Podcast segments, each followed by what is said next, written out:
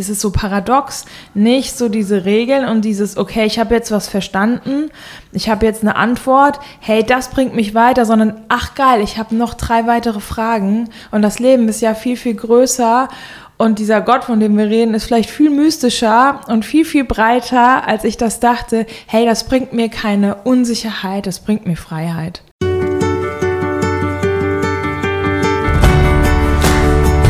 Jetzt wird's persönlich.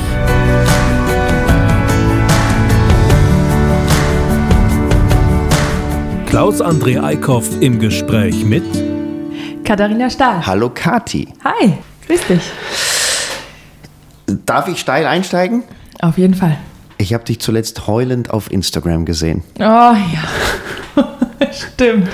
Hast du, ja. Ist ein paar Wochen her. Ja. Aber ich spreche so direkt an, weil Gerne, ja. wer, wer etwas auf Instagram postet, muss damit rechnen, dass das Leute sehen. Ja.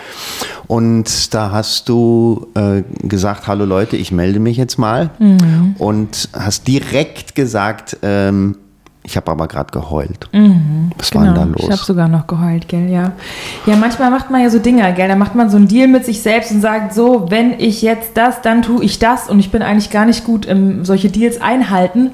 Aber da dachte ich, okay, das machst du jetzt mal. Ich hatte gesagt, wenn ich 1000 Follower habe und äh, Klammer auf, Follower äh, sind mir völlig egal.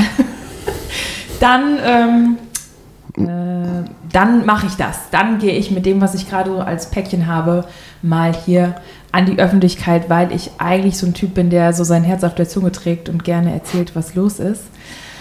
Und ähm, ja, ich habe, ähm, ich war einfach zu dem Augenblick wieder mal emotional angefasst. Das bin ich in letzter Zeit öfter. Ich bin sowieso sehr, sehr nah am Wasser gebaut. Ähm, und da war das wieder mal so ein Moment. Ich hinterfrage gerade einfach total viel. Ähm, und jetzt ganz speziell auf mein Künstlersein. Ähm, wer bin ich als Künstlerin eigentlich? Was kann ich eigentlich gut? Was macht mich aus als Künstlerin? Was ist da meine Identität? Und ich habe einfach gemerkt, ich mache das jetzt seit sechs Jahren freiberuflich und ich bin anders gestartet, als ich jetzt gelandet bin. Ich habe da, ich habe viel erlebt, ich habe auch viele Erfahrungen gemacht. Ähm, ich habe gute Sachen erlebt. Es war nicht alles irgendwie schlecht, gar nicht. Aber ich habe gemerkt, so ein bisschen bin ich davon abgekommen, von dem, was ich denke, dass eigentlich meine Stärke ist. Und es treibt mich sehr, sehr um. Und da versuche ich gerade, mich einfach neu zu ordnen. So. Und ähm, genau, das fasst natürlich irgendwie das ganze Leben so. Es greift so ein bisschen über, dass man sich so generell einfach mal hinterfragt, was bin ich für ein Typ? Ähm, wie ticke ich? Was brauche ich? So. Ja. Vielleicht wird das unser Hauptthema. Mal gucken, wie sich Ja. entwickelt. Aber wenn du es jetzt kurz zusammenfassen müsstest, wie bist du denn gestartet und wo bist du denn gerade gelandet? Ja, ich bin tatsächlich ähm, mit dem ERF damals äh, mehr oder weniger gestartet als, äh, als Künstlerin. Die haben mich damals mit zu ihren ähm, so Soirees, nannte man das so, ähm, Spendergalen, würde ich mal sagen, mit leckerem Essen und so. Da haben die mich immer mitgenommen und ich habe da meine eigenen Songs gespielt und ähm, die hatten sogar ähm, damals gefragt, ob ich vielleicht eine CD hätte. Die hatte ich nicht. Ich hatte ja gerade erst so diesen Call, okay, ich mache das jetzt mal beruflich. Bis dahin habe ich es hobbymäßig gemacht. Und dann sagten die, hier, wenn du eine CD hättest, dann würden wir die unseren Gästen auch schenken. Und ich so, oh. Und dann habe ich angefangen, die Songs, die ich schon hatte, halt zu arrangieren am Klavier und äh, habe neue dazu geschrieben. Das floss richtig gut. Also es war richtig, es war richtig cool. Und dann habe ich an diesen Abenden einfach meine Songs gespielt. Und die CD wurde verschenkt und dann wurde, bin ich durch Deutschland gefahren. Mit dem ERF erstmal so. Das war wann? Ähm, das war 2017. 2017 habe ich gestartet. So. Mhm. Und der ERF ist ein christliches Medienunternehmen richtig. für all die, die das nicht so genau wissen, Genau, genau. Genau. ähm, bei dem wir uns auch schon mal getroffen haben, weil ich da getroffen mal ein paar Jahre lang eine Sendung moderiert habe, in der du auch Ja. musikalische Gästin warst. Richtig, genau. Da war ich auch, genau. Also das war für mich total toll, so starten zu können. Ähm, so, weil von der eigenen Kunst leben zu können ja schon so ein Ding ist. Und dann bin ich einfach, ja, wenn man dann so anfängt, das wächst ja dann organisch, dann fängt man an, so ein bisschen Hochzeitsdienstleister-Business auch noch zu machen, weil da einfach die Kohle zu verdienen ist. Wir haben zwei Kinder und es gab Zeiten, da war es halt einfach knapp. Dann habe ich mir natürlich überlegt, okay, mache ich jetzt das Konzert für, für einen Hut, ne? Oder mache ich halt die Hochzeit, wo man einfach, das ist halt so. Ne? Aber ähm, das ist so eins, das ist dann so ein zeitliches Ding, dann fällt halt immer die eigene Musik hinten runter und das Schreiben und so und verliert an Priorität. Und ähm, ach, dann hatte ich verschiedene Projekte und so. Und das hat mir alles Spaß gemacht. Aber jetzt bin ich an einen Punkt gekommen, wo ich merke, oh, das, wo ich denke, da brennt da will ich mich eigentlich reingeben. Mich als Person mit alledem, was mich gerade umtreibt, was mich freut, was mich stört, ähm, das möchte ich eigentlich da reinfließen lassen. Und mhm. das ähm, ist mir so ein bisschen abhanden gekommen. Das habe ich nicht mehr eingeübt über die Jahre. Ich glaube, es ist schon eine Übung, da drin zu bleiben, im Songs schreiben und ich glaube halt mittlerweile tatsächlich auch, da wo, wo ich die Energie reinschicke, da passiert was. Mhm. Äh, und wenn ich für mich festlege, ich möchte das hauptsächlich machen, ich glaube, dann passiert was. Also das hat sich in meinem Kopf jetzt so ein bisschen gedreht und da versuche ich jetzt einfach gute Entscheidungen zu treffen, dass das dann auch Realität wird. Und ähm, nicht, dass ich irgendwie nicht gerne Hochzeiten singe, ich liebe das, aber ich bin keine Eventsängerin, ich bin keine bin keine Coverband, äh, Tanztante, das, das kann ich alles nicht so wirklich gut. Ne? Mhm. Das ist auch der eine Satz, den ich mir gemerkt habe, oder einer von den ja. Sätzen. Du ja. bist einfach keine Klasse, klassische Hochzeitssängerin. Nee, genau. Weißt du, dass es eine Katharina Stahl gibt? Als Hochzeitssängerin? Nee. Es gibt eine Katharina Stahl aus Würzburg. Echt? Homepage Hochzeitssängerin. Dann hat sich das ja sowieso jetzt gerade erledigt. also die gibt es schon. Das ja, ist nicht die, die mir Ach, gegenüber sitzt. Ja, ja, ja, genau. Nee, das ist es nicht. Das ist nicht. Ähm, ich liebe diesen Moment. Das ist total schön. Ich liebe auch mit den Kunden dann in Kontakt zu sein. Aber ich weiß einfach, wenn ich ganz ehrlich bin, ähm, ich, ich brauche diesen Kontakt, ich brauche dieses Herz-zu-Herz-Ding mit dem, was mich bewegt, weil ich merke, gerade auch bei den Texten, da ist einfach die unfassbar viel äh, Resonanz so von den Zuhörern auch, ne? die sagen, boah, das bewegt mich, was du da sagst und ich glaube, auch deswegen habe ich dann letztendlich dieses Video gemacht, weil ich die Resonanz darauf war unglaublich. Ich dachte, das sieht vielleicht gar keiner mehr, weil so algorithmusmäßig, ich poste ja gerade gar nichts. Ich versuche das gerade mal so neu zu denken, was will ich an Inhalten machen, aber es kam einfach lange nichts. Und wie viele darauf zum einen reagiert haben und dann aber auch private Nachrichten, so nach dem Motto, ey, ich finde es so krass, dass du das hier so machst und so sagst und so ehrlich bist. Mir geht es gerade auch so, aber ich könnte das nie. Nicht, dass ich irgendwas in dem Augenblick da, also ich nehme mir das nicht vor. Das mache ich dann einfach so. Und dass diese, vielleicht diese, ja, Authentizität wurde geschätzt irgendwie, glaube ich. Und das ist, glaube ich, eine Stärke. Das kostet natürlich immer wieder Überwindung. So nicht dieses äh, ja, perfekte irgendwie zu verkörpern, weil das ist so not me, hm. so gar nicht. Du hast da einen ganz guten ähm, Mittelweg gefunden, finde ich, weil man das ist ja so mit, den, mit Social Media einerseits äh, die Grundaufgabe ist es ja jetzt ironisch gesagt, sich da gut darzustellen. Ja. Andererseits ähm, wäre es schön, wenn es ein bisschen ehrlicher, echter, authentischer ist. Aber ja. nochmal andererseits ist es auch keine Plattform, um jetzt tiefste, persönlichste, private Dinge preiszugeben. Ja. Und mhm. du hast quasi klar gemacht, also gut geht es mir gerade nicht, irgendwas mhm. passiert gerade, mhm. irgendwas ist auch gerade mitten im Umbruch. Ja. Mhm. Aber gleichzeitig wusste ich jetzt als Zuseher auch nicht unbedingt, welche konkreten Warum Dinge sind es denn mhm. gerade. Mhm. Aber es spielt so in die Richtung, die du angedeutet hast. Das heißt, ja. es ging auch um Selbstfindung. Ja. Wie will ich mich künstlerisch weiterentwickeln? Wo stehe ich gerade? Wo habe ich mal mit meinen Träumen begonnen Richtig. und wo bin genau. ich gelandet? Ja, genau, mhm. ja. Wie mache ich meine Musik? Wie soll die eigentlich klingen? Wie will ich die spielen? Wie wird der Live-Kontext sein? All diese Sachen, die, die bewegen mich gerade auch, ja. Mhm.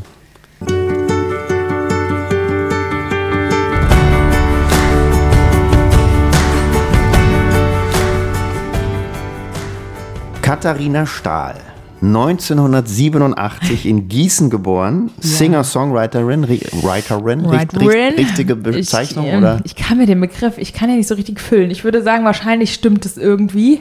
Für mich ist das immer irgendwie jemand an der Gitarre. Ich übe gerade wieder Gitarre, vielleicht wird es ja irgendwann. Aber ja, ich würde mal sagen, das stimmt so. Ich finde es insofern immer lustig, weil es ja ein englischer Begriff ist und ja. du auf Deutsch singst. Ja. Genau, ja, vielleicht ist das schon so ein bisschen, was mich immer triggert. Ich, ja. Liedermacherin stimmt Liedermacherin. aber auch nicht. Ha, wir müssten was Neues erfinden. Das ist mehr, mehr noch Geschichtenerzähler, so finde ich, der, dieser Liedermacherbegriff. Ja, Da richtig. weiß ich ein Lied von zu singen. ja, ja, ich, ähm, ja, es ist wahrscheinlich genau, es ist Schreiben, Singen, Hören irgendwie. Es sind eher so die Verben. Ich lese gerade ein Buch, wo steht, es geht eher um die Verben ne, als um die äh, als um die Nomen. So, ich mhm. schreibe, mhm. ich singe, ich erzähle. Mhm. Ja. Außerdem bist du noch Logopädin. Ja, stimmt. verheiratet und hast Ja. zwei Söhne. Auch, Das genau. war jetzt die offizielle Das- Runde. ja. Zwei Alben oder drei? Zwei. Ich habe zwei Alben veröffentlicht, genau, und zuletzt ähm, jeweils eine Single. Ich habe mal Ja. ein drittes Cover noch gesehen, was Ja. älteres. Das war dann keine, kein klassisches Soloalbum. Ein älteres Cover, Vorherzstück. Auf, ja, Vorherzstück. Nicht von, nicht solo von mir. Ich habe mit einer Band Sachen veröffentlicht, die hieß Kio, aber das ist bei mir nie aufgetaucht. Das gibt es auch nicht mehr auf Spotify. Vor, vor dem Herzstück. Hm, Wo tauche ich denn auf? Wenn du selber nicht so genau weißt, dann. äh, ich habe das Herzstück ist das erste tatsächlich 2017, das ich veröffentlicht Genau. habe, dann Stückwerk. Genau. Und dann gibt es aber, erscheint auch auf, da gibt es so ein paar Sachen eben noch, Mhm. wo ich so mitgewirkt habe. Ja, aber das ist nichts äh, Solomäßiges. Es sei denn, ich vergesse jetzt peinlicherweise irgendwas. Ich glaube nicht. Herzstück war 2017, Stückwerk 22? Oder? 2019. Oh, noch 19. Vor Corona. Wow, Die okay. Release-Party war Januar 2020. Okay, dann. Und dann, und dann Februar und so, ne? ja. Genau. ja, das ist bitter. Waren die Schotten dicht. Ja, genau. Mhm. Das heißt, das nächste Werk heißt dann, muss mit Werk anfangen. Weil du Nee, hast genau, ich werde mich daraus befreien. Herzstück, Stück Werk und Werkstatt. Werkstatt, genau. Oder Herz. Nee, keine Ahnung. Werkstück. Ja, nee, da wird es ein ganz neues Wording geben. Also wahrscheinlich wird es als nächstes eine EP geben. Ich habe tatsächlich so eine, so eine Corona-Förderung bekommen, worüber ich mich total gefreut habe. Und ähm, da liegen schon einige Scratches im Studio rum. Aber eben durch dieses, dann kam dieser Prozess, von dem wir jetzt gesprochen haben, der spült da so ein bisschen rein. Und deswegen mache ich mir jetzt ja gar keinen Druck, sondern will das so äh, richtig machen, wie es mir im Endeffekt gefällt, wie es mir entspricht. Aber da gibt es schon, eigentlich stehen die Songs schon. Die müssen wir jetzt nur noch fertig machen. Das Corona-Geld hast du noch auf der hohen Kante, oder Hab wie? ich, ne? Ach, schau mal, das alles ist natürlich direkt verpulvert und investiert und reinvestiert. Hätte ich auch müssen, aber nee, ich habe tatsächlich schon Leute dafür bezahlt, genau, denen, mit denen ich da Deals habe, aber das wird alles fertig. Ja. Ja. Ich habe jetzt ja in wenigen Sekunden dein Leben hier nacherzählt, also natürlich nicht Mhm. das Leben, sondern den Lebenslauf. Zwischen dieser, äh, die, zwischen geboren in Gießen und so weiter und dem, was du Mhm. jetzt machst und deiner Musik, ist ja noch ein ganzes Aufwachsen und Großwerden und es muss eine Station in Aachen noch dabei sein. Stimmt. Das ja. fügen wir jetzt kurz an, damit habe ich meine Geschichte fertig erzählt, denn da haben wir uns auch schon mal gesehen. Ja, aber echt, ja. Wir waren in der gleichen Gemeinde in Aachen, ja. Genau. Hast du studiert in Aachen? Nee, Oder? ich habe da die Ausbildung zur Logopädin gemacht. Siehst du? Genau, drei Jahre. Ich bin, genau als ich 18 war, habe ich Abi gemacht und dann bin ich ein Jahr nach Afrika gedüst, in so ein Internatscamp in Gambia. Habe da so Mädchen für alles und Vorschulkinder auf Englisch unterrichtet und so. Richtig krasses Jahr, richtig, aber richtig cool. Und direkt danach bin ich dann, war ich noch zwei Monate zu Hause und dann bin ich nach Aachen. 2007, genau. 2007 bis 2010 habe ich da die schulische Ausbildung gemacht an diesem Spooky Uniklinikum. Das hat ja eine Story, genau. gell? Ja. genau, also ein Raumschiff Enterprise. Genau, äh, Rohre und so, das ist ja völlig, völlig verrückt. Genau, da hatte ich eine richtig gute Zeit. Da war ich, ähm, habe ich viele Freunde kennengelernt. Ich war in der SMD da tätig, Studentenmission. Trotzdem meine Freundin und ich dort äh, Auszubildende waren, durften wir da mitmachen. ja, das war gut. Genau, in der FEG Aachen war ich und da haben wir uns haben, ob wir uns so wirklich, wirklich getroffen haben, weiß ich nicht. Ein Konzert von dir habe ich, meine ich, auf jeden Fall da gehört. Ich musste mal, Klaus-André Eickhoff ist hier. ja, genau. Ja. Und rückwärts gerechnet, Schule, also aufgewachsen bin ich hier tatsächlich in, in Hessen, Hochelheim und dann Kröffelbach die längste Zeit meines Lebens. Da wohnen meine Eltern. Genau. Schule, Gemeinde dort gewesen und dann mit 18 raus. Das heißt, du hast eine christliche Assoz... Nee, wie sagt man da? Sozialisation. Sozia ja, ja, so kann man das auf jeden Fall sagen, ja, genau. Das Wort christlich ist so eins, das mich in letzter Zeit sehr triggert, ähm, weil ich gar nicht mehr so richtig weiß, was das eigentlich heißt und ich glaube, das weiß keiner so richtig. Irgendwie wissen wir alle so ein bisschen, was christlich ist, aber was da so dahinter steckt und nicht, äh, versuche ich für mich so ein bisschen zu klären. Deswegen versuche ich den Begriff christliche Künstlerin auch abzuschütteln. Nicht, mhm. weil ich irgendwie sage, ich möchte mich davon distanzieren, sondern weil ich das Gefühl habe, der ist so hohl auf der einen Seite und trotzdem voller Erwartungen an einen Künstler auch besonders oder an eine Person. Ähm, aber trotzdem, ja, habe ich so eine, genau, ich bin in christlichen Gemeinden, freikirchlichen Gemeinden aufgewachsen, habe da alles mitgemacht, was so gibt. Kinderstunde, Jungschar, Jugendkreis, biblischen Unterricht, alle möglichen Freizeiten. Genau, hatte da in diesen, in diesen Kreisen hauptsächlich meine Freunde, auch ein bisschen außerhalb, aber ja, genau. Wann würdest du sagen, hat ein Prozess angefangen, manche Dinge anders zu sehen oder zu hinterfragen, Mhm. Wenn du jetzt an dem Punkt bist, äh, viel gründlicher noch zu hinterfragen, ja. ich, will, ja. ich will eigentlich gar nicht äh, das Wort christliche ja. Musikerin verwenden für mich, mhm. da muss es ja irgendwo eine Entwicklung gegeben haben. Ja, die ist tatsächlich noch relativ frisch. Also so vor drei Jahren habe ich angefangen, ähm, Podcasts zu hören, von, von dem, von dem wir eben schon es hatten, nämlich diese Worthaus-Vorträge ah. vom Sigi Zimmer. Mhm. Ein Freund von mir, mit dem ich irgendwie über Sachen gesprochen habe, da fing das so an, in mir manches zu kitzeln, so will ich mal sagen. Und der sagte, ja, hier, kennst du den? Sag ich, nö. Und dann habe ich angefangen, da so Podcast-Sachen zu, und ich habe das wie gesuchtet. Ich habe mir alles angehört zu allen möglichen Themen, wo ich dachte, so und so ist das, so und so habe ich das gelernt. Und dann wurde das alles so wach. Also es gibt ja jetzt dieses Modewort Dekonstruktion, ne? Das ja. kann ja dort stattfinden, in, diesem, in dieser Glaubensprägung, aber ja auch sonst wo, im ganzen Leben kann, ne?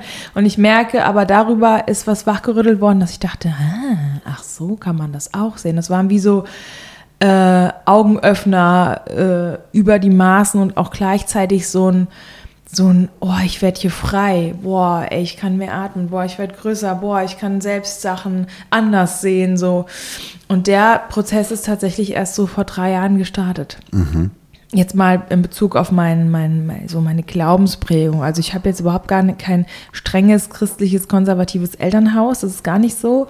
Aber ich bin so ein Gewissenstyp und ich höre ähm, wie würde ich sagen, alles das, was man mir sagt, das sagt sehr, sehr tief. Also ich nehme mir alles sehr, sehr zu Herzen. Und wenn man dann von der Kanzel immer wieder Dinge hört, was man tun soll und was nicht und wie wir sind und wie wir zu sein haben und, äh, und so, das ist, ist wie in meiner DNA. So, mhm. das mhm. merke ich so. Und ähm, ich will jetzt mal sagen, relativ moralistisch, äh, moralistischen Glauben, will ich mal sagen, habe ich gelernt. Und ähm, da versuche ich jetzt meinen eigenen Weg zu finden, weil dieses überhaupt mal, dass man selbst Fragen stellt und dass man selbst ähm, denkt und sich auch auf seine eigene Intuition und sein Bauchgefühl verlassen kann, das ist was, ähm, was ich mm, so nicht zugelassen habe. Aber ich bin eigentlich voll der intuitive Bauchgefühl-Mensch und merke schon eigentlich, was mir gefällt und was nicht. Aber ich habe das so, weiß nicht, war da unter so einem Deckel und der ist aber weg. und jetzt bin mhm. ich gefühlt total frei so und kann mir selbst, kann mir selbst ein Bild machen. Fällt dir ein konkretes Thema ein, um, ich weiß, es ist gar nicht so einfach. Ja. Äh, das kenne ich ja aus vielen Gesprächen auch mhm. und aus eigenem Erleben. Es ist gar nicht so einfach, das so konkret mhm. ähm, festzumachen an ja. bestimmten Dingen. Ja. Du sagst es jetzt, also es war sehr viel moralisch vorgepredigt, ja. Mhm. wie man zu sein hat und wie man vielleicht auch zu leben hat. Ja, doch, kann ich schon. Würde dir was einfallen? Auf jeden Fall. Also, ähm, ähm, das, worauf, ähm, ich will jetzt einfach mal sagen, ich will es nicht generalisieren, aber was man einem oft einfach in konservativen christlichen Kreisen begegnet, ist sexual-moralistische Dinge. Was man tun darf und was man nicht tun darf. Und ähm, wie man mit Homosexuellen umzugehen hat, ne, oder wie das zu sehen ist. Das war mhm. so ein Thema, ähm, wo ich eine gewisse Prägung und gewisse Sachen zugehört habe, wie man das zu sehen hat. Und dann ähm, saß ich, oh je, das, wenn er, das wird er wahrscheinlich nicht hören, ist aber auch egal, das ist genau richtig so eigentlich. Ich habe einen, einen, guten Kumpel, ähm, der so mit mir in meiner Schulzeit war, äh, zusammen war und ähm, da war eigentlich, also eigentlich wussten viele, okay, der ist schwul, ne, das mhm. so. Und ich habe da, ich habe da dann gesagt, ich habe da mit anderen drüber diskutiert und gesagt, nee, der ist Christ, der kann nicht schwul sein, das geht gar nicht. So, also wenn ich da heute drüber nachdenke, denke ich, oh, ach du Schande. Mhm. Ähm, aber ich war davon überzeugt. Und dann, ähm, zehn Jahre später, saß er bei mir im Auto, ich habe ihn wohin gefahren und dann ähm, hat er mir erzählt ähm, darüber. Und ähm, was er auch erlebt hat in dem Zusammenhang, auch in diesen konservativen christlichen Kontexten. Und da wusste ich einfach gar nicht, was ich sagen soll. Ich war völlig, oh, da fällt, fallen einem viele Sachen ein, aber nichts, wenn man mit, mit einer, wenn man jemandem redet, in der Realität nichts von dem konnte greifen, was ich hätte sagen wollen, was ich gelernt hatte, was ich dachte, das richtig ist. Nichts. Mhm.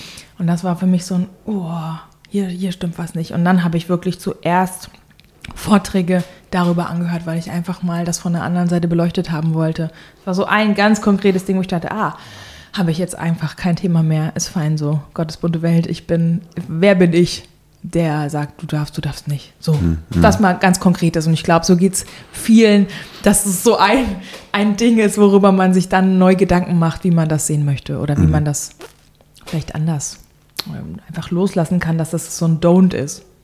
Ja. Also sowas Übergriffiges. So, so. Wir machen einen ganz kurzen Querverweis. ja. Professor Dr. Siegfried Zimmer ja, war bitte. erst kürzlich mein mm. Podcast-Gast. Ich finde es so geil. Wirklich. Und hat eben sehr diesen Worthaus-Podcast ähm, geprägt, eine Vortragsreihe. Es ist als Vortragsreihe gestartet und mittlerweile ein sehr weit verbreiteter äh, Podcast, ähm, der streng auch nach wissenschaftlichen Regeln arbeitet. Also das sind mhm. Bibelwissenschaftler, sehr yeah. viele, die ganz genau hingucken, ja. wer hat was wann geschrieben und warum und ja. wie und in welchem Kontext und was könnte das heute bedeuten. Mhm. Und hat da sehr, sehr viel aufgebrochen. Ja, und genau. ich äh, verweise gerne auf Worthaus, natürlich auch gerne auf mein eigenes Gespräch mit Sigi, das ganz äh, großartig war. Interessanterweise, ich habe auch zu meinem Podcast mit ihm Rückmeldungen gekriegt. Ja. Ähm, das ist ja so, äh, wenn du 99 tolle Rückmeldungen kriegst ja. und die eine, eine, die kritisch ist oder schwierig wird, dann äh, ja, stürzt man sich manchmal selber emotional auf die eher kritischen. Ja. Ich persönlich wundere mich, dass dieses Thema, dass wir heute noch wirklich Darüber über Homosexualität reden müssen, reden müssen und ja. äh, wie das mit dem christlichen Glauben zu vereinbaren wäre oder nicht recht. oder so. Ja, ähm, ja ich, ich will es eigentlich gar nicht so sehr vertiefen, weil bei so einem Thema, auch bei anderen, zum Beispiel was AfD und rechtsradikales äh, Gedankengut und so angeht, ist für mich, sind für mich eigentlich Grenzen überschritten, wo ich sage, ich möchte meine Energie nicht mehr damit äh, vergeuden. Richtig, meine Energie, genau. Ja, ich erlaube mir mittlerweile zu sagen, ich muss nicht mehr jedem zuhören. Mhm. Ich muss nicht mehr mit, mich mit allem beschäftigen. Wenn ich sage, hier, da bin ich, ist nicht mein Thema und ich finde auch nicht, dass wir darüber diskutieren müssen oder ich habe das Gefühl, da ist so eine Klarheit von der gegenüberliegenden Seite, die weiß ganz genau und so und so muss es sein.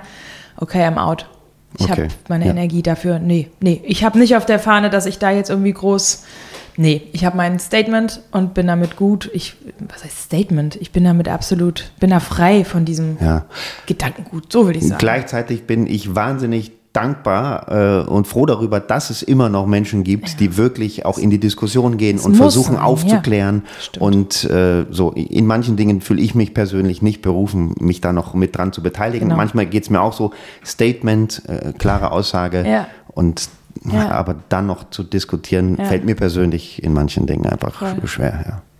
Thorsten Dietz ist ja übrigens der zweite, den ich auch feiere. Und den habe ich vor kurzem auch in Marburg mal getroffen bei dem Gottesdienst. Das war für mich auch so, oh geil. Also nicht so ikonisch, ja. sondern ey krass, weil dieser Mensch auch, ja, mir so weitergeholfen hat in der Art und Weise, wie er ist. Ich finde, der ist ja so unfassbar intelligent mhm. und trotzdem so unfassbar real in dem, wie er redet und so. Also ich, ja, finde genau. ich, find ich wirklich großartig. Also diesen Podcast, der hat mir, ich sag manchmal so ein bisschen meinen Glaubensarsch gerettet, weißt du so. Das klingt ein bisschen doof, aber wirklich so, die haben mir eine Freiheit geholfen, ohne dass sie das jetzt vielleicht wollen, aber so. Ja. Kleiner Teaser, Thorsten Dietz hat bereits zugesagt, er wird yes. auch mal mein Podcast-Gast sein. Wann wir es zeitlich hinkriegen, mhm. das schauen wir mal. Mhm. Er ist ja in der Schweiz immer noch, glaube ich, oder? Genau, er mhm. ist jetzt beruflich äh, sehr in der Schweiz verankert, aber hat mhm. wohl in Marburg immer noch einen guten genau, Standort. Marburg, ja.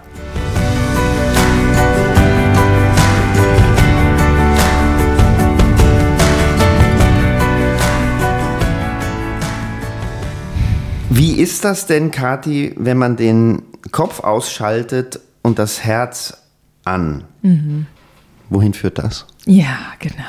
Das führt ähm, in eine ganze Menge Echtheit für mich. Also den Song habe ich schon geschrieben vor wirklich ein paar Jahren und da hatte der, den hatte ich fürs zweite Album geschrieben und ähm, mein damaliger Produzent hat den so ein bisschen Reggae-mäßig arrangiert und ich habe so gedacht, boah, kann das aufs Album, finden das die Leute? Ich fand das eigentlich ganz cool. Und dann habe ich gedacht, ja, ey, ich schalte meinen Kopf an und mein Herz, äh, meinen Kopf aus und mein Herz an. Lass doch einfach mal machen. Mal gucken, was passiert. So, da war ähm, ganz, ganz konkret, so hat es nochmal diesen Song irgendwie so, diese Symbiose aus Musik und dem, was ich sage, ganz gut gebracht, weil ich mir so wieder Gedanken gemacht habe ich bin wirklich so ein, was denken die anderen Typ? Eine falsche Rückmeldung, hm. 100 gute und hm. eine schlechte kann hm. mich irgendwie so zerreißen, ne? Was echt, ha, da ähm, versuche ich tatsächlich einen guten Weg zu finden, da nicht, das nicht so passieren zu lassen.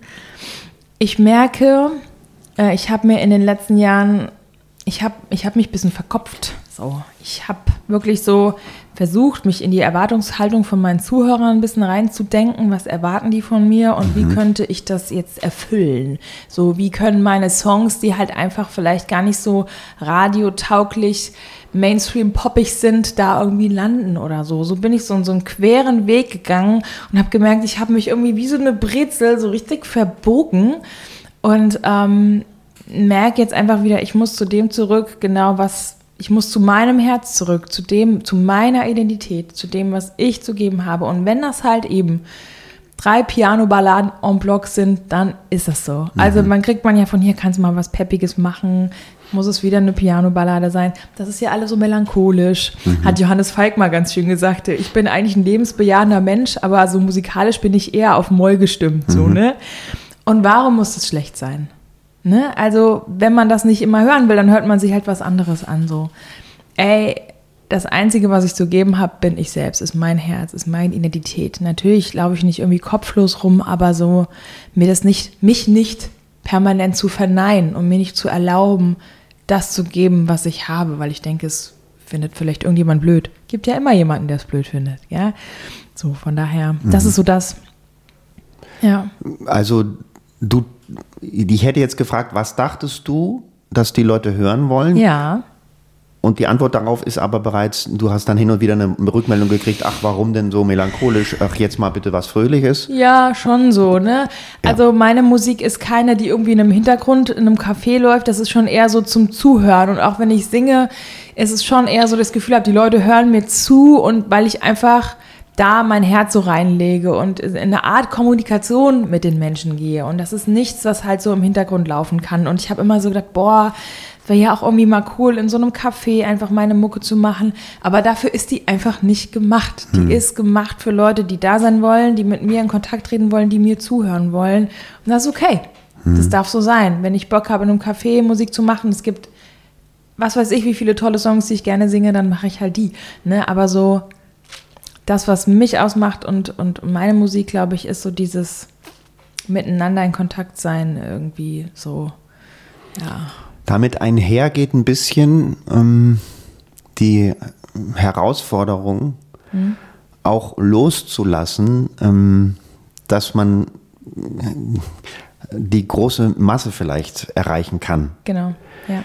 Weil kommerziell gedacht, ne, die großen Plattenfirmen überlegen ja erstmal, wo ist die größte Masse an Geschmack, wo, ja. ich, wo ich am meisten Platten und Lieder unterbringen kann. Genau, ja. Platten ja. verkaufen ja. ist heutzutage auch nicht mehr, aber in, in dem Fall jetzt äh, Streams erreichen kann oder Klicks und so weiter.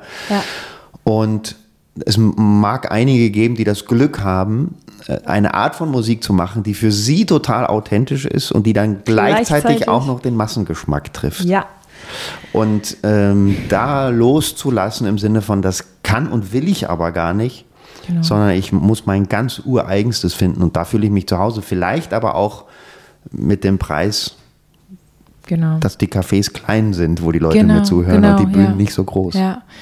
Ich hatte eigentlich nie dieses, boah, ich will irgendwie, ich will irgendwie ins Radio. Ich habe mich da ein bisschen treiben lassen. Ich habe Ja, das ist es tatsächlich eigentlich gar nicht. Ich bin eher so ein, so ein, so ein schüchterner Typ eigentlich, der jetzt gar nicht irgendwie vor die großen Leute muss oder mhm. so. Und das auch mal akzeptieren, zu sagen, ja, hey, das ist ja aber auch eigentlich gar nicht das, was du willst. Sonst hätte ich da vermutlich ja viel mehr Energie reingesteckt und geguckt, okay, wie komme ich da hin? Ich habe ja tatsächlich mir Songs angeguckt, die ich mag, die funktionieren im Radio und versucht es dann so zu bauen, aber es ist einfach nicht meins. Und das äh, dazu habe ich jetzt ein ganz friedvolles, freudiges Jahr. Es ist nicht meins. Hm. Ich mache jetzt wieder meins. So, ich mache jetzt wieder mich. So und denke mir, ich möchte mich natürlich weiterentwickeln. Ich belege Songwriting-Workshops. Ich versuche mit anderen zusammenzuschreiben. All das. Ne? Nicht äh, so scheukartenmäßig. Das nicht. Aber dass ich merke, okay, das, was mich bewegt, ich muss das machen, was mich bewegt. Wenn es mich bewegt, dann kann es andere bewegen. So. Also so ranzugehen. Was finde ich schön? Was genau. gefällt mir? So. Ja. Zu deinem aktuellen Album, obwohl es nun auch schon wieder ein paar Jahre alt ist, mhm. aber halt auch nicht so richtig, ich sag's jetzt mal so plump durchstarten konnte, mhm. kennen ja ganz viele von mhm. den Kolleginnen und Kollegen, weil eben da so eine seltsame äh, Pausenzeit dazwischen kam. Also mhm. zum Werk Stückwerk. Ja. ich streiche hier 22, ich wusste nicht genau. Also 19 sagst du, kam es schon. Mhm, mhm. Tolles Handwerk, tolle Songs, tolle Sängerin, mhm. schöne Arrangements, sehr schöne melancholische Texte. mich hast du damit, weil ich mag das. äh, ich, ich, für mich ist Melancholie was Schönes. Ja. Es gibt ja Leute, die sagen, das ist so traurig. Ja. Ich finde aber, was melancholisch, poetisch ist, berührt etwas, was nicht äh, Traurigkeit triggert, sondern irgendwie auch was total Schönes hat. Genau, es kann, genau, es kann ja auch schön sein. Mhm. Warum heißt das Album Stückwerk? Mhm. Ich glaube, so ein Stückchen weit tatsächlich, weil ich ähm, ein Herzstück irgendwie anknüpfen wollte. Mhm. Das fand ich irgendwie cool, dass es sich fortsetzt. Aber ich finde diesen, ähm, diesen äh, Bibelvers tatsächlich so cool, dass unser Wissen Stückwerk ist. So, äh, ich bin auf dem Weg. Ich bin irgendwie jetzt gerade hier und ähm, irgendwann werde ich wieder woanders sein. Es ist einfach jetzt eine Momentaufnahme aus meinem Leben. Und ähm, ja, und zusätzlich diese Doppeldeutigkeit, dass es einfach ein Werk aus verschiedenen Stücken ist. Ich mhm. glaube, das ist eigentlich schon alles. Mhm. Ja. Es kommt auch ähm, in vielen Songs durch, dass das Leben oder der ja. Status, in dem du die Lieder geschrieben hast, ähm, gerade eine Zwischenstation ja. sind ja. oder ist. Ähm, man hört viel Sehnsucht raus. Ja. Mhm. Mhm. Auch so ein bisschen, was wir schon angedeutet haben, Sehnsucht nach Freiheit. Ja, ja. Hat das viel mit dem zu, zu tun, was du gerade erzählt ist, hast? Ja, also mhm. manchmal denke ich so, Lieder, die ich geschrieben habe, wo ich noch nicht so richtig weiß, was ist eigentlich da in mir so drin, die ich mit Künstlern zusammengeschrieben habe. Jetzt einfach mit dem, mit dem Samu konnte ich mal zusammenschreiben, Samu Harfs, das war richtig cool. Mhm. Die werden jetzt irgendwie so real. Also jetzt denke ich, ah, da habe ich das schon irgendwie formulieren können diese, diese Sehnsucht nach Ausbruch. Also der Sigi Zimmer hat auch eine ganz tolle Folge über Exodus, ne, den eigenen Exodus sozusagen, raus aus der Gefangenschaft irgendwie, ist eine ganz, ganz tolle Folge auch. Und darüber habe ich einen Song geschrieben und jetzt merke ich, ich bin jetzt tatsächlich im Losgehen. Damals war ich es noch nicht, aber ich wollte es unbedingt. Und jetzt mache ich mich so auf den Weg. Sehnsucht nach Freiheit, absolut. Ja, voll. Mhm. Aber auch ein bisschen hm, ja, Glückssuche? Ja, auch. Ja. Ist das auch so auf äh, jetzt Lebenseinstellungsthemen wie jetzt äh, theologische ja. Grundidee, mhm. mit der man so durchs Leben geht, bezogen?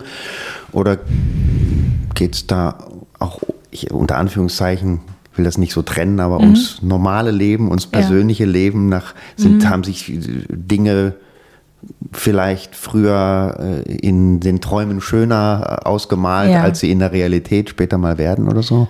Auch. Zumindest ja. höre ich das so zwischen den Zeilen. Ja, krass, was du zwischen den Zeilen hörst. Du bist ein guter zwischen den Zeilenhörer.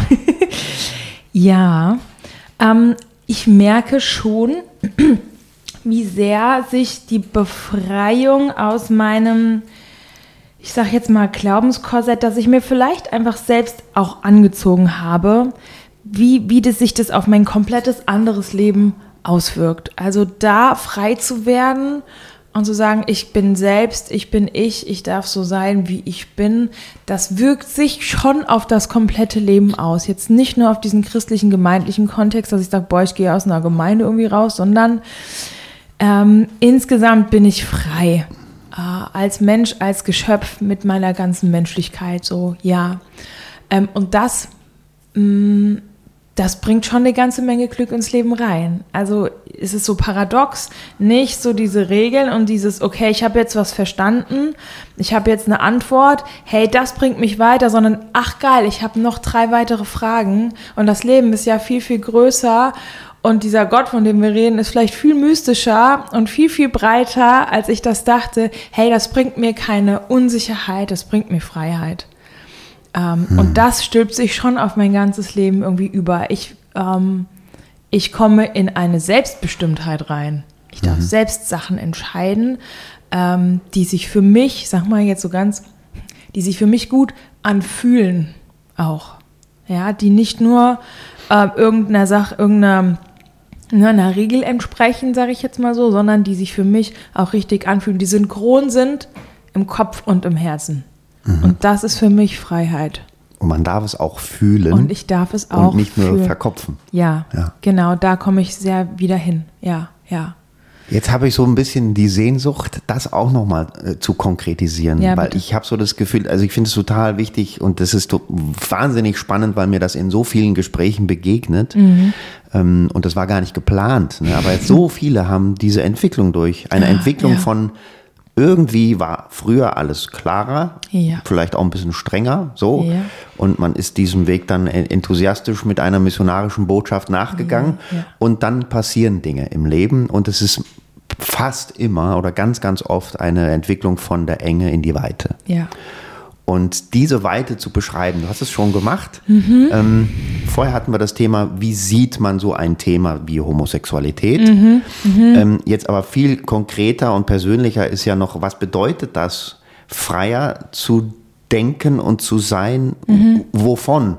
Mhm. Hat tatsächlich das die christliche Sozialisation mhm. bewirkt, dass man nicht sein darf, wie man ist? Mhm. Oder wo mhm. hat sie einen denn beschränkt eigentlich, so praktisch? Mhm.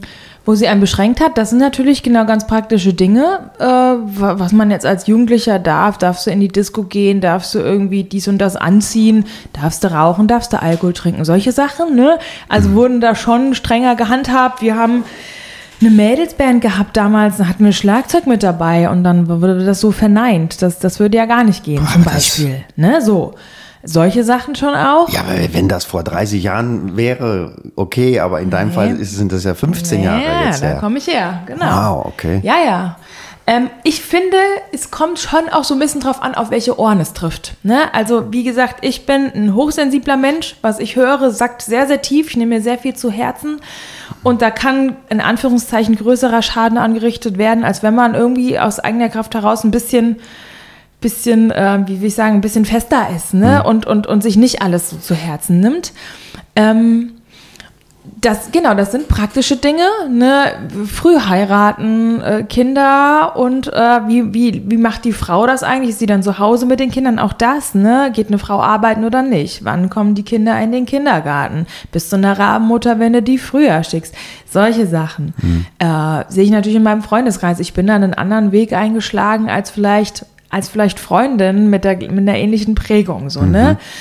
Ähm, das waren für mich schon so Befreiungsschläge, die sich für mich aber richtig angefühlt haben.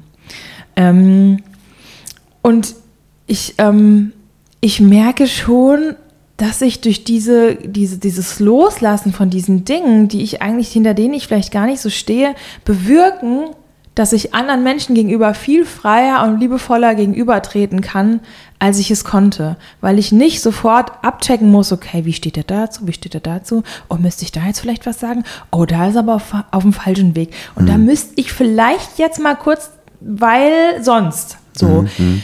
ähm, das ist einfach weg. Und da bin ich einfach so glücklich, dass ich nicht mehr dieses Gefühl habe, mit dieser missionarischen Haltung anderen gegenüber äh, treten zu müssen, weil ich die retten muss. Ne? Ja. Ich bin so rettungsbedürftig. Äh, ne? Also, das sind alles Ebenbilder Gottes. Ne? Hm. Alle. Alle. Ob sie jetzt mit diesem Gott in irgendeiner Art in Beziehung stehen oder nicht, ist erstmal egal. Ich bin da nicht besser. So. Das befreit mich im Kontakt mit Menschen. Wirklich. So. Gibt es denn ähm, da auch, gibt es Grenzen dieser Freiheit? Also gibt es auch heute noch zum Beispiel einen Lebensstil, wo du sagen würdest, Ja. oh, da muss ich jetzt aber mal eingreifen oder da würde ich jetzt mal was feedbacken oder sagen wollen oder Es- müssen? Mm, Es gibt sicherlich Sachen, wo ich denke, huch, was weiß ich? Ähm, wie ist denn das? Das triggert mich jetzt aber irgendwie und dann versuche ich aber nicht zu denken, das ist falsch, sondern versuche zu gucken, okay, warum könnte das so sein? Versuche irgendwie das stehen lassen zu können und zu verstehen, vielleicht sogar auch Menschen kennenzulernen, mit denen zu reden und so und einfach ähm, nichts mehr zu verurteilen. Also nicht dieses, boah, das geht, das geht nicht. Ähm, nee, eigentlich versuche ich das wirklich zu üben, weil immer ich irgendwas höre, was ich vielleicht noch nicht kenne. Nicht sofort zu sagen, oh, hm, dann müsstest du mir was Konkretes sagen. Ich, also erstmal versuche ich das überhaupt nicht zu haben. Niemandem gegenüber zu suggerieren, pass mal auf, du bist schlecht. Du gehst gar nicht. Das, was du tust, wie auch immer, das darf man nicht. Ich habe so im Hinterkopf die, Ja. die Stimmen, Ja. die sagen, ja, aber dann ist ja alles beliebig. Richtig, genau. Ja, ja. Dann darf man ja alles, Dann darf man ist ja, alles dann ist egal, ja alles egal, ja, ja. Wie man lebt, was man Wir tut. müssen so. doch bewahren und so. An, an an erster Stelle würde ich sagen, immer da, wo es die Freiheit eines anderen begrenzt. Ja. Äh, oder wo die, wo die eigene verletzt. Freiheit einen anderen wiederum ähm, Absolut, gehe ich mit. einengt.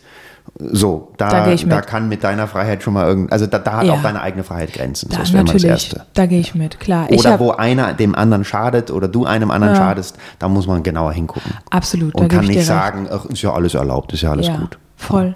Da gebe ich dir recht. Äh, ähm, klar, da gibt es natürlich auch irgendwie rechtliche Rahmen, die wir Gott sei Dank haben. Ähm, aber ähm, ich, mehr, ich, ich, ich bin stiller geworden. ich höre lieber zu, ich gucke lieber hin und versuche nicht sofort irgendwie in die Bresche zu springen und laut zu werden so gar nicht. Also ich habe auf meiner Fahne keine Agenda. Leben und leben lassen ist erstmal so für mich, sofern keiner verletzt wird oder voll, gebe ich dir voll recht, natürlich. Ja. Ja.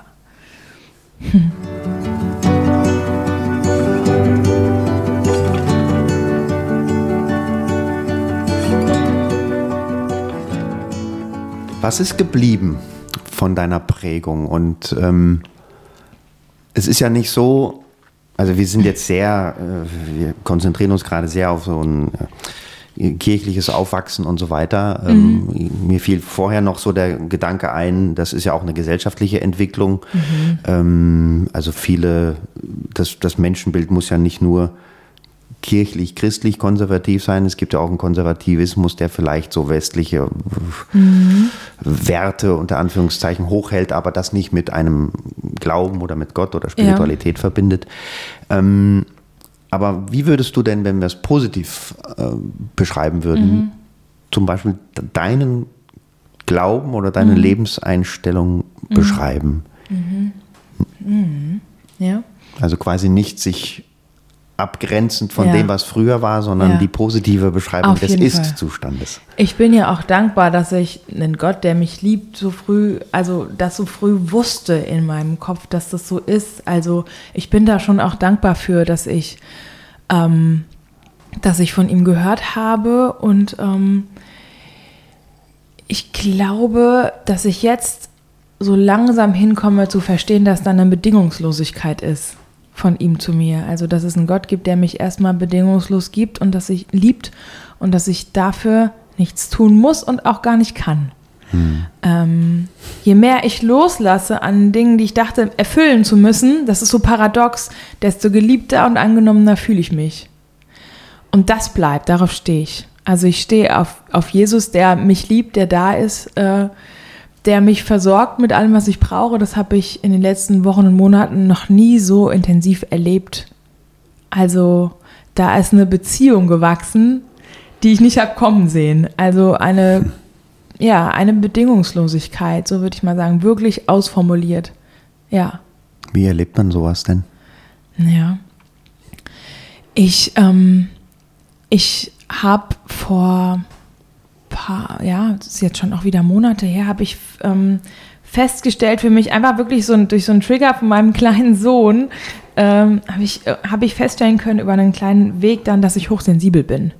Ähm, und dass ich eigentlich ein sehr, sehr spiritueller, sehr intuitiver Mensch, sehr gefühlvoller Mensch bin, der, ähm, ähm, wie soll ich sagen, mit seinem Körper eigentlich sehr eng in Verbindung ist. Und ich habe mir das nicht erlaubt, so auf meine Gefühle, auf meine Emotionen, auf meine körperlichen Reaktionen vielleicht so zu, zu achten. Mhm.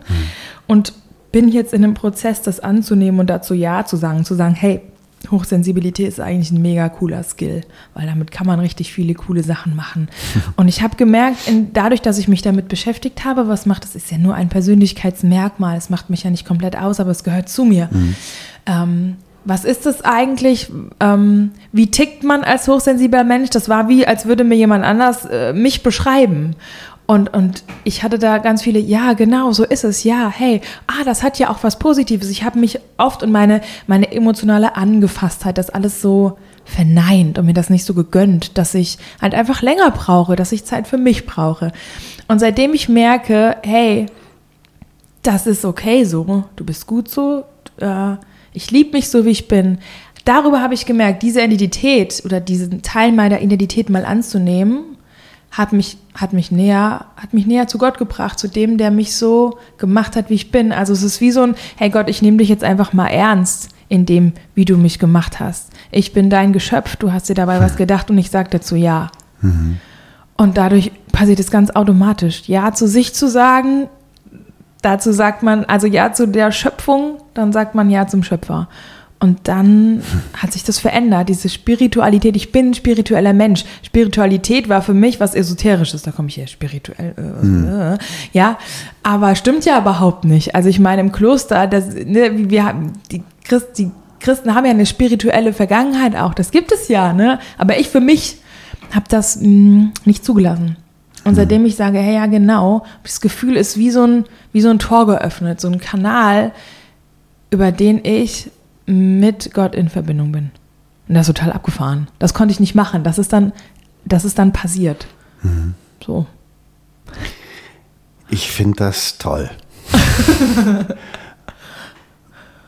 Dieses Thema bedingungslos geliebt zu sein, ja. das ist auf der einen Seite klingt das ja zu schön, um wahr zu sein, fast ja. zu simpel. Das ist eigentlich ist ja fast banal. Ist es genau. Es begegnet mir aber immer wieder, ja. dass es überhaupt nicht klar ist. Nein, es gibt genau. Menschen, die das ihr ganzes Leben noch nie gehört haben. Ja, genau. Und man, weil man sich selber ja oft mit so Themen auch auseinandersetzt und mit Menschen, die ähnlich ticken und ja. mit sich so spirituellen und Glaubensdingen mhm. auseinandersetzen, wird einem manches, wirkt manches für einen selber sehr vertraut. Ja. Aber immer wieder zu erfahren, Menschen sind zutiefst berührt, wenn ja. sie den Gedanken hören oder mal zulassen, dass sie gar nichts tun müssen. Sie müssen sich nichts erarbeiten, sondern da ist einer, der sie bedingungslos annimmt. Ja. Ja. Das, äh, das ist sowas von nicht banal. Nee, nee. Es ist, das eine ist es zu wissen im Kopf und dann ist es das zu buchstabieren. Ja. Also ich habe in den letzten Monaten so viele Verse ganz anders mal buchstabiert. Psalm 23 kennt man eigentlich auswendig. Jetzt in dieser Phase, wo es, wo manches so, so schwer war, waren diese Verse so, ach du Schande, ist das tief. Hm. So, der Herr ist mein Hirte, mir mangelt nichts. Krass, mir mangelt nichts, okay. Also so, mhm. genau, mhm. dieses, jetzt wird es Realität in meinem eigenen Leben. Und wenn das halt erst mit 35 ist, ist ja egal. Ja, das kann mit 10 sein, das kann Schon mit 35. Oder, oder, oder mit 50, ist ja egal. Aber irgendwann, glaube ich, darf der Punkt kommen, dass man merkt, ach, ach, so ist das. Und das mal wirklich zu nehmen. Hm vom Kopf ins Herz von mir ausrutschen zu lassen. Je nachdem, hm. was man für ein Typ ist. So, ne? Hm. Wie das bei einem richtig landen kann, dass man sagt, ja, ich habe da jetzt ein Jahr zu, ich hm. glaube das jetzt mal. Und dieses, da ist ja auch diese schöne Connection, die du schon beschrieben hast. Diese bedingungslose Liebe bedeutet ja auch, also so wie ich bin, ja, genau. bin ich vielleicht gar nicht so falsch. Ne? Genau. Ne? Und vielleicht sollte ich jetzt rausfinden, jetzt? was in mir alles steckt, was ur-urtypisch so. zu mir gehört. Und so. das darfst du alles sein. Das ist ja unique, das hast nur du. Genau. Das hab nur ich. Sonst hat es keiner, gell?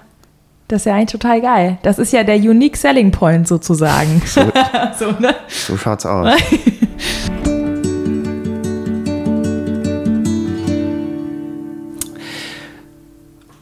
Hier lasse ich mich nieder. Mhm.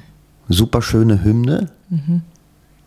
Erzähl mal was ja, drüber aus, ich, aus deinem ich, Album. Habe ich eine ganz konkrete Story zu tatsächlich. Stückwerk, ja. schauen, ja, wusste Stückwerk. ich nicht genau, ja, ja. Den singe ich ganz, ganz gerne am Schluss mit den Leuten zusammen. Hm. Und ich erzähle dann immer diese Story, nämlich, dass ich ähm, bei mir manchmal merke, man sagt ja so, ich bin auf der Lebensreise, habe ich eben auch schon mal gesagt, und ich manchmal gar nicht so genau weiß, ob ich nicht manchmal auch auf der Flucht bin. So immer noch irgendwas tun, dieses rastlose nicht im Moment sein, das ist was, was ich jetzt gerade einübe durch diese Sensibilität. Und ähm, ich hatte mal so einen ganz konkreten Moment, wo ich immer gemerkt habe, boah, ich würde jetzt eigentlich gerne Sachen machen, aber kann ich nicht. Und das war der Moment, wenn mein Sohn in der Badewanne saß. So, weil äh, den kann ich schwer alleine lassen, gell? Und ähm, dann musste ich mich da niederlassen. vor der Badewanne und ihm zugucken. Ich musste, wie, Ja. wie blöd. Und dann habe ich diese Momente so aufgesogen, ey, was der da alles gemacht hat bei dem Wasser, keine Ahnung, aber für ihn war das das Größte, der hat es geliebt, ne? Und dann habe ich immer gedacht, boah, ey, wie schön ist eigentlich dieser Moment, das ist sowas Kostbares. Und dann irgendwann habe ich mir mal die Gitarre geholt und habe dann angefangen zu texten. Hier lasse ich mich nieder, hier ist schön. So diesen, das war eigentlich so ein Begegnungsmoment mit meinem Sohn. Und das gebe ich den Leuten super gerne am Schluss einfach mit, so sei hier, sei ganz hier, mit allem, ne? mit Körper, Seele, Geist und äh, saug das alles auf. Sei im Moment ist auch so ein Schlagwort, aber das wird mir, das wird mir immer bewusster, wie oft ich schon so im Morgen bin. Ja, und deswegen ist das so ein, ja, eine, so, ein, so eine, wie so ein Lullaby für meinen Sohn Ach ja. gewesen. Das finde ich jetzt schön. Das ist gar, also gar, gar nicht so als Worship-Song gedacht. nee, genau, es ist so ein Begegnungslied, ja. Und gerade das, also wenn ich irgendwie von den Bildern nicht weiter weiß, wie dieser Gott vielleicht ist oder Ja. so, stelle ich mir oft diese Eltern-Kind-Perspektive Mhm. vor. Im besten Falle natürlich, wenn sie positiv und durch und durch Positiv, von ja. Liebe durchdrungen ist. ja, ja. Und Ja. da erkenne ich immer ganz viel und denke mir, so muss das wahrscheinlich sein oder gedacht sein. Da ist diese Bedingungslosigkeit im besten Falle. Wah- Wahnsinn. Genau, Ja. ja. Ja, Du sitzt ja nicht in der Badewanne und denkst, also später, mein Junge, wirst du hoffentlich mal in meine Rente einzahlen oder sowas. ne? Nein, Also, sondern, sowas du von. bist äh, so gut, wie du bist. Ja. So. Ja, genau. Wo würdest du sagen, obwohl, das hatten wir schon mal, aber manchmal merke ich, wenn man eine, dieselbe Frage anders formuliert Mhm. nochmal stellt, kommen nochmal schöne Dinge raus. Wo stehst du gerade? Wo ich gerade stehe. Ich stehe am Anfang von was Neuem. Ähm, ich stehe gerade an einem Punkt, in dem ich sehr viel Freiheit verspüre, gute Entscheidungen treffen zu können für mein ganzes Leben. Ich fühle mich dazu imstande. Ich darf das. Ähm, und ganz konkret bin ich natürlich in, in, in, meinem, in meiner Musikeridentität jetzt einfach frei zu sagen, ich darf so machen, wie ich will. Ich darf es mir gemäß tun. ähm, ich muss keiner, keiner Erwartung gerecht werden erstmal. Außer, dass es mich selbst bewegt und dass, es sich, dass ich es gut finde.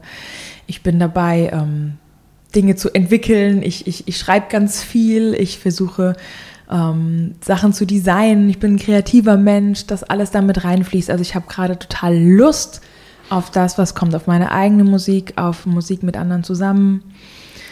Ja, ich habe so eine Vorfreude irgendwie, so eine ganz gespannte, aber druckfreie Vorfreude, dass ich äh, selbstwirksam sein kann. So. ja. Wohin willst du noch? Ich will super gerne dahin, dass ich ähm, meine eigenen Sachen, meine eigene Musik weiterentwickeln kann, neue Songs entstehen und dass ich in kleinen, lauschigen Cafés mit 10 bis 15 Leuten äh, meine Songs teilen kann. Das will ich super gerne. Ähm, das möchte ich gerne, dass das ein Haupt, ein Hauptschwerpunkt meines freiberuflichen Musikertums sein wird. Ich liebe auch, wenn irgendwie Projekte auf mich zukommen und fühle mich dann frei zu entscheiden, ob, ich, ob das passt oder nicht. Ähm, ich sage nicht mehr zu allem Ja, nur weil ich gefragt werde. Das habe ich lange gemacht. So, ja, komm, machst du auch noch, wer weiß. So. Aber ein bisschen bewusster zu entscheiden, ähm, passt das gerade oder nicht. Was würdest du nicht mehr so gerne zusagen, so schnell? Ähm, ja, so. Also Gottesdienstmusik finde ich so ein, so, ein, so ein schwieriges Thema einfach. Ähm, weil das für mich, wenn ich da selbst nicht bin, die Gemeinde nicht kenne, das, ähm, das ist für mich So Worship machen ist für mich keine Dienstleistung. Das muss für mich irgendwie gut fließen. Da muss ich irgendwie wissen, wer da ist mir gegenüber. Sowas zum Beispiel ähm, nicht einfach mehr so. Oder meine Musik auch in Gottesdiensten spielen, auch das. Da würde ich, es kommt drauf an, ne? wer mich fragt und wie gut man das kommunizieren kann, aber möchte ich auf meinen Schultern keinen missionarischen Anspruch gerade haben. So mhm. dieses, ne, dass es jetzt in irgendwas mit reinfließen kann da bin ich einfach vorsichtig, da habe ich grundsätzlich kein Nein zu, aber mhm. da muss ich einfach gucken, was, was sind so die Erwartungshaltungen, möchte ich denen gerecht werden oder können wir da irgendwie in einen guten Dialog kommen? Da bin ich vorsichtiger. So. Ansonsten habe ich immer noch eine große Offenheit, auf jeden Fall. Ja. Glaubst du, gibst dir den Punkt, dass man ankommt so richtig? Nein, ich möchte gar nicht mehr ankommen.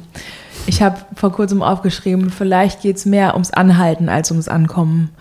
Also ich ähm, möchte gar nicht mehr ankommen. Ich liebe das, ähm, unterwegs zu sein. Ich liebe das, Neues zu lernen, Altes liegen zu lassen und immer einfach ein bisschen weiter in Anführungsstrichen, in Anführungsstrichen ohne dass ich ein Ziel hätte. Aber einfach, wie hat es mir vor kurzem ein Freund gesagt, das Leben ist doch einfach nur eine einzige Transformation.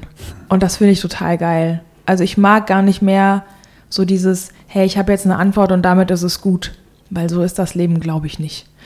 Ähm, ich mag nicht ankommen. Also ich bin total gerne irgendwo und dann aber auch ganz und dann gehe ich weiter. Das hat aber auch nichts Ruheloses, ne? Nee, gar nicht. Das hat was, äh, was ganz, ein ganz friedfertiges Leben. Friedvolles Leben und Weiterleben so. Können das alle? Boah, weiß ich nicht. Ich glaube nicht. Also ich für mich würde sagen, boah, das würde ich jedem so wünschen, so dieses Grund, das im, im, Grund, im Grunde zu haben. Aber ich glaube, dass einfach vieles, ne, jeder hat so seine Geschichte und jeder braucht was anderes, je nachdem, woher er kommt, was er für eine Prägung hat, was er erlebt hat, er oder sie. Und dann sind eben unterschiedliche Dinge wichtig. Ich glaube, wichtig ist, auf sich zu achten, dass es einem gut geht irgendwie und das muss dann jeder letztendlich selbst wissen. So, ne? Mhm. Ich würde gerade für mich so sagen, das fühlt sich gut und richtig an, so soll das sein. Man hört ja viel öfter den Satz, ich möchte gerne ankommen. Ja, ja. Anstatt, Anstatt. ich möchte gerne immer weiterkommen. Ja. Oder, oder, naja, weiterkommen schon, aber immer wieder auch aufbrechen und ja, Neues genau. erleben, sich genau. Horizont ja. erweitern. Ja, so, ja. Ich, ich bin eher fürs Anhalten und Weitergehen statt fürs Ankommen, weil ich gar nicht wüsste, wo. Also wer bin ich zu wissen, wo will ich ankommen? Vor zehn Jahren hätte ich nie gedacht, dass ich die Dinge sage, die ich heute sage. Mhm. Und das wird in fünf bis zehn Jahren wieder genauso sein. Und das ist ja eigentlich großartig. So. Wollen wir uns für in fünf oder zehn Jahren nochmal verabreden? Sehr gerne. Du hast den Beweis jetzt auf Band. Ich fand ja, das, das, total schön, äh, mit dir jetzt auf diese kleine Reise mitgenommen zu werden. Ja. Und natürlich kann ich an ganz vielen Punkten unglaublich gut connecten und ja cool. äh, super nachvollziehen. Und ich glaube, dass es auch eine schöne Inspirationsstunde war und ja, cool. gute Anstöße gegeben hat. Danke, Kathi. Ja, super gerne. Gerne geschehen. Schön. Danke für die Zeit.